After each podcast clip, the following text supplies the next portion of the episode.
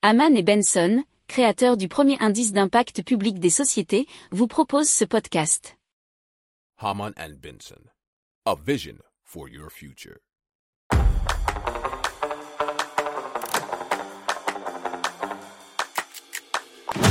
Économie, tech et innovation, hydrogène, énergie. Le journal des stratèges. Présenté par Boris Kahl.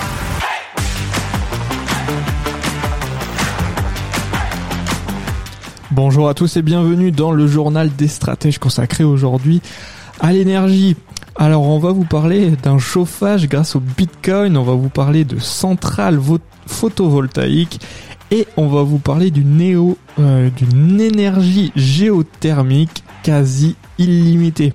Vous écoutez le journal des stratèges numéro 232 et ça commence tout de suite. Le journal des stratèges.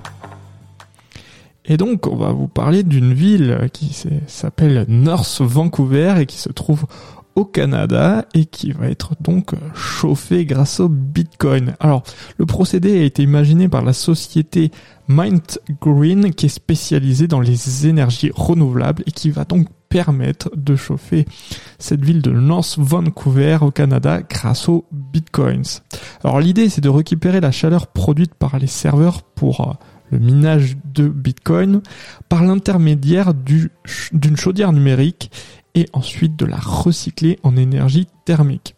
Alors il faut savoir que selon la société, jusqu'à 96% de l'énergie du minage des bitcoins pourrait être ainsi réutilisée. Alors le contrat a été passé avec la société Lonsdale Energy Corporation, qui est fournisseur de la ville de North Vancouver au Canada et qui doit ainsi permettre le déploiement de cette technologie dans une centaine de bâtiments d'ici la fin de l'année 2022, nous dit le JDD.fr. Alors la ville compte 50 000 habitants et serait donc la première au monde à se chauffer grâce au Bitcoin le journal des stratèges. Allez, on parle de centrales photovoltaïques et surtout de la société Emerald Solaire, qui est un acteur majeur du marché solaire photovoltaïque, qui a réalisé la plus grande centrale photovoltaïque sur ombrière euh, sur un parking en autoconsommation et cela dans la région Bretagne. Il est installé au centre hospitalier Centre Bretagne. Alors, euh, il y a 854 kilowatts qui sont produits par cette ombrière pour une énergie qui est donc décarbonée à 100% et qui est autoconsommée par l'établissement.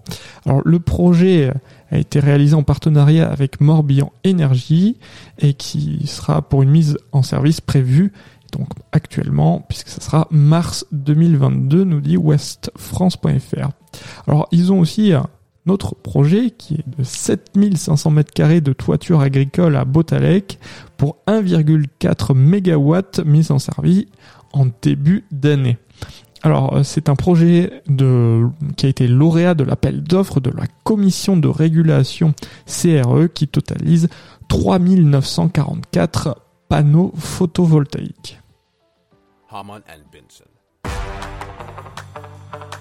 Le journal des stratèges. Allez, on passe à de l'énergie géothermique ultra profonde qui serait quasi illimitée. Alors, selon Paul Voskov, qui est ingénieur senior en recherche sur la fusion au MIT, exploiter seulement 0,1% de la chaleur interne du globe via la géothermie pourrait répondre aux besoins énergétiques du monde entier pendant plus de 20 millions d'années. Et c'est là que rentre dans le jeu Case Energy, qui est euh, donc une start-up issue du MIT dans le Plasma Science and Fusion Center et qui applique une nouvelle technologie de forage pour l'obtention d'énergie géothermique quel que soit l'endroit. Alors comment ils font? Ils forent avec des micro-ondes. Alors ces ondes sont alimentées par un gyrotron qui est un tube électronique générant des ondes purgées sous pression avec du gaz argon. Le faisceau de micro-ondes est suffisamment chaud, nous dit-on, pour évaporer la roche. Alors, à ces profondeurs, Case s'attend à trouver des températures d'environ 500 degrés Celsius. Alors, il faut savoir que l'eau devient un fluide supercritique à des pressions supérieures à 22 euh, mégapascales et à température supérieure à 374 degrés Celsius. Alors, supercritique, c'est un terme technique désignant la phase supercritique de l'eau. Euh, lorsqu'elle contient simultanément les propriétés du liquide et du gaz, ce qui facilite grandement le transport de l'énergie. Ça, un article de trustmyscience.com. Euh, on continue. Case prévoit de tirer parti des infrastructures existantes telles que les centrales électriques au charbon, puisque ces installations disposent déjà d'énormes capacités pour convertir la vapeur en électricité savoir aussi qu'elles sont déjà connectées au réseau électrique et qu'il euh, y a déjà plus de 8500 centrales électriques au charbon dans le monde, ce qui totalise plus de 2000 gigawatts de capacité. Alors la société prévoit de mettre son premier système géothermique amélioré super chaud en service d'ici 2026. Pour 2028, l'objectif, c'est la première centrale électrique à combustible fossile alimentée en vapeur géothermique propre. Le journal des stratèges. Voilà, c'est tout pour aujourd'hui. Je vous souhaite une excellente journée et je vous dis à plus pour plus d'infos. Ciao